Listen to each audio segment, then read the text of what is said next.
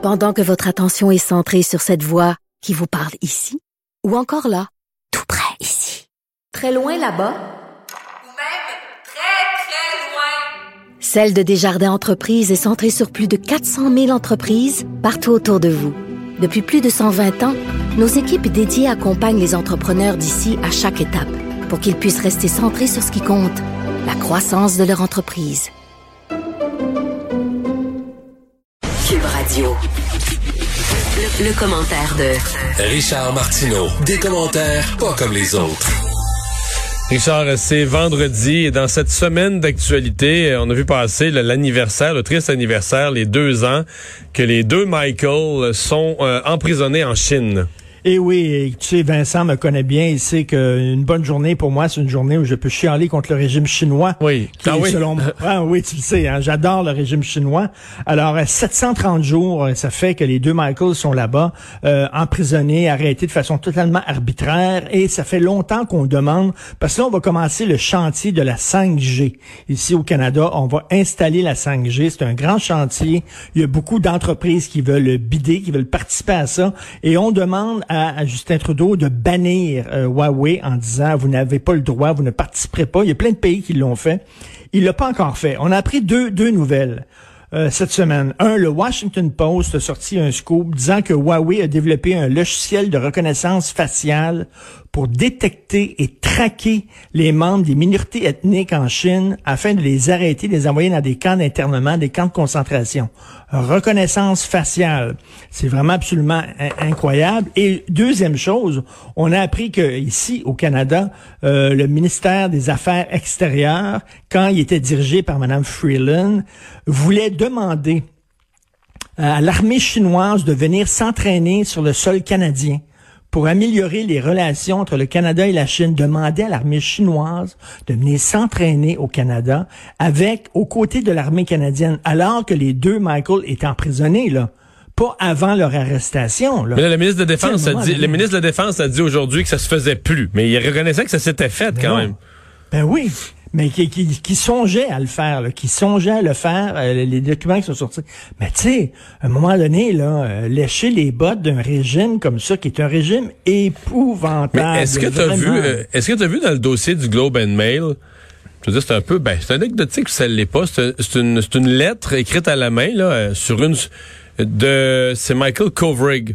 Euh, dans lequel il dit, il exprime la lettre, je sais pas, je suppose qu'il voulait qu'elle soit envoyée à ses proches, ou elle a été envoyée à ses proches. Qu'est-ce qu'il voudrait avoir là-bas, là? Écoute, c'est des affaires bien simples, des vêtements, des vêtements mm. euh, de, de, différentes sortes, des livres, un livre de philosophie, puis tu as des livres sur la résilience, toute une série de choses. Mais c'est hallucinant parce que tu comprends que c'est tellement, tellement, tellement encombré, sa feuille, là, tu comprends que il y a une feuille, là. Il y a une, il y a une feuille de papier, mais c'est niaiseux comme symbole, mais ça en dit long sur ces conditions de détention. Tu dis, OK, le gars, c'est tout barbouillé son affaire, puis il a rajouté des affaires des marges parce que tu te rends bien compte que il y a une feuille de papier. Il a dû, il a dû écrire pendant une semaine à peu près, avec il en rajoutait, tu sais, mais qu'il y a une feuille de papier. C'est incroyable. Ouais. C'est extrêmement touchant. Pendant ce temps-là, Madame de Huawei, elle, est dans une dans son résidence château, là. luxueuse, un château. Et la petite gang là de militants antiracistes, là, actuellement, le régime le plus raciste de sa planète, c'est le régime chinois.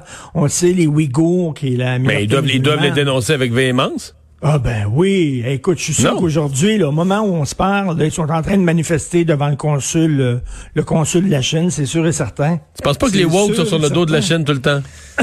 tout le temps, tout le temps. Là. Au moment où on se parle, ils sont en train de faire des Ah. pancartes. Là. Je suis convaincu de ça. Un mot, Richard, sur un autre gros dossier cette semaine, la cimenterie mécaniste qui euh, ben, nous a coûté cher. Tout ça pour ça, finalement, tout ça pour ça. La bonne nouvelle, c'est qu'à bon, à passe maintenant, euh, il y a une entreprise brésilienne qui a mis la main sur euh, euh, la cimenterie, qui était le projet le plus polluant au Québec, faut le rappeler. La Ouais, bonne mais là, excuse-moi, là, Richard, la pollution, ça va pas au Brésil, là. Non, la pollution reste au Québec, là. Non, mais la bonne nouvelle, c'est que les gens vont garder leur emploi. Oui, Les gens non, ça, je le là. comprends. Ça, je le comprends C'est ça. Pour la région, c'est quand même la bonne nouvelle. Mais là, regarde, là, on va faire la liste. On a perdu 750 millions avec McInnes. On a perdu 250 millions, vous vous souvenez, avec la Gaspésia. Stornoway Diamond, 750 millions. Euh, Nebraska Lithium, 430 millions. Euh, c'est bien beau, là, investir. là. Je comprends que la Caisse euh, de dépôt et investissement Québec, ils ont énormément, énormément d'argent. Mais dans ce cas-ci, c'est plus, c'est plus perds, du des investissement Québec, là. ouais. C'est ça. Des fois, t'en perds, des fois, tu gagnes. Mais à un moment donné, Christy, là, ils peuvent-tu vraiment euh, vérifier leurs affaires? C'est beaucoup, beaucoup, beaucoup d'argent qu'on met dans ces entreprises-là qui sont des canards boiteux. Et je vais te raconter une histoire. Je demeurais à Saint-Lambert à l'époque, il y a quelques années, et ma voisine était une femme qui travaillait dans le secteur bancaire euh, pour des Et euh, Investissement Québec avait demandé euh, d'aller travailler chez eux. Et elle, sa job, c'était de lire tous les rapports. Là. Avant, avant d'investir, avant de savoir si on investit dans, telle ou telle compagnie, elle, elle lisait les chiffres. là. elle avait un dossier de telle compagnie, puis elle lisait tous les chiffres. Elle voyait ça. Là, là. Puis là, elle disait, ben, est-ce qu'on devrait investir ou pas là-dedans? Est-ce qu'on va perdre l'argent? Est-ce qu'on risque d'en gagner? Tout ça. Et elle, a- après quelques mois, elle sacrait le camp parce qu'elle dit, je ne servais à rien. Je ne servais strictement à rien. Je leur disais, il faut pas investir là-dedans. Voyons, j'ai regardé les chiffres, j'ai regardé les livres, j'ai regardé l'entreprise et le profil de l'entreprise. Ce n'est pas bon. On va perdre notre argent. Puis ils ont dit, c'est correct. C'est correct, c'est c'est décidé par en haut, là. Euh, c'est correct, on investit là-dedans. Puis là, elle, s'est- elle s'est dit, elle a bien vu Parce que c'était déjà décidé au niveau politique. C'était exactement, elle a bien vu. Elle dit, mais là, sors, à- sers à quoi, moi? Robert stampé une décision qui est déjà prise. Je sers strictement rien. Elle a quitté Investissement Québec, puis elle est retournée dans le secteur bancaire.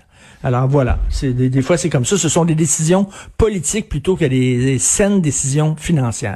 Finalement, tu veux me parler de ces deux juifs fastidiques euh, qui voulaient euh, poursuivre le gouvernement, en fait, qui ont poursuivi le gouvernement, qui ont perdu devant euh, la cour. Oui, ils ont perdu devant la cour. Écoute, moi, je trouve que c'est très, très, très intéressant, cette histoire-là. C'est sorti il y a quelques jours.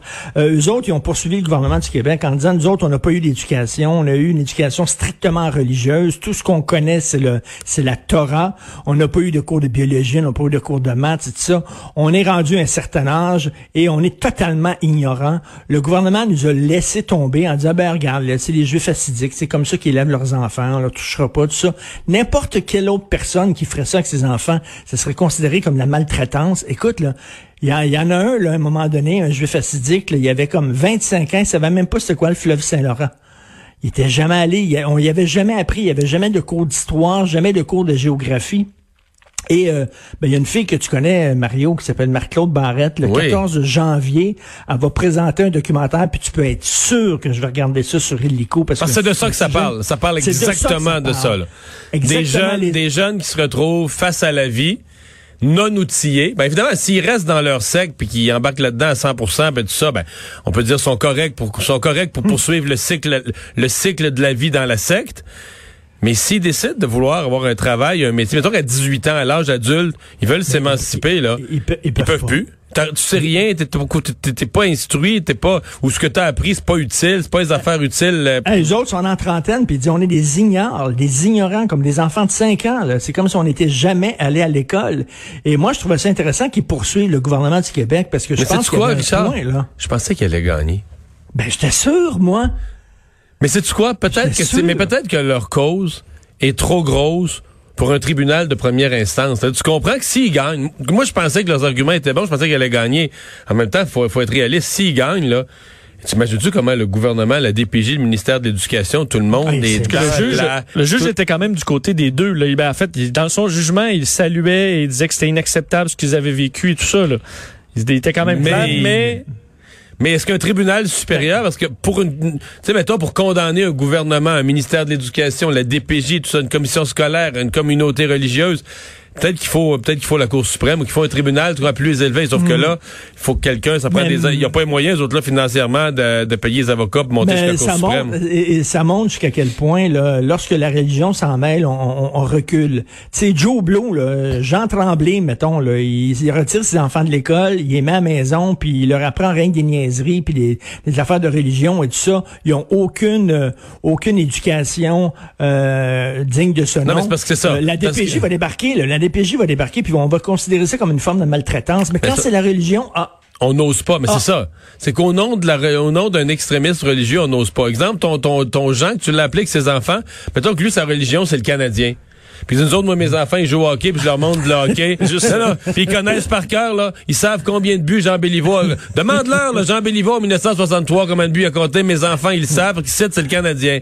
Mais on va dire, voyons, tu peux pas, euh, tu peux pas, ce loisir-là ne t'est pas permis, tu peux pas t'amuser à faire de tes enfants des spécialistes du Canadien, puis qui sont pas instruits pour le reste, tu comprends? Ça on, de bon sens. on tolérera pas ça. Mais on, c'est ça, pour des extrémistes religieux qui reviennent à l'équivalent, mon exemple est ridicule, mais ça revient à un équivalent, là, t'es spécialiste d'une religion, tu connais juste ça, tu connais pas le reste, tu connais pas les sciences, tu connais pas les maths, tu sais pas compter, tu sais pas écrire. Il y, y y a un côté un peu méprisant de la part du gouvernement. Ah, ils sont comme ça, les acidiques. C'est de même qu'ils Non, mais c'est leurs parce que leurs enfants, euh, mais c'est parce que leurs enfants ont pas choisi ça. ben non. Naissant on était sur le territoire québécois, ils deviennent, excuse-moi, ils deviennent des enfants québécois avec les mêmes droits que les autres.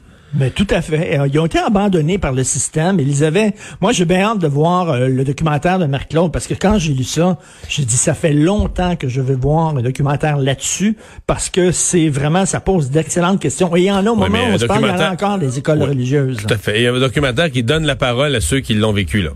Tout à fait. Hâte de voir ça 14 janvier. Hey, salut Richard. Salut, bon week-end.